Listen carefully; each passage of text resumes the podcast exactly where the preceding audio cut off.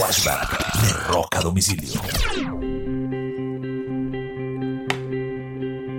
Un 19 de marzo del año de 1982 muere el guitarrista de Ozzy Osbourne, Randy Rhodes, después de eh, sufrir un accidente aéreo en una avioneta mientras estaba de gira eh, con la banda. Eh, se terminó estrellando contra el bus de la gira y lamentablemente murió. Estaban jugando, tomando el pelo y murió. Estaba el piloto, el hairdresser o la diseñadora y el propio Randy Rhodes.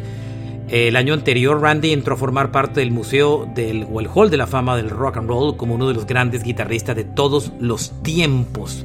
1982, la muerte del gran Randy.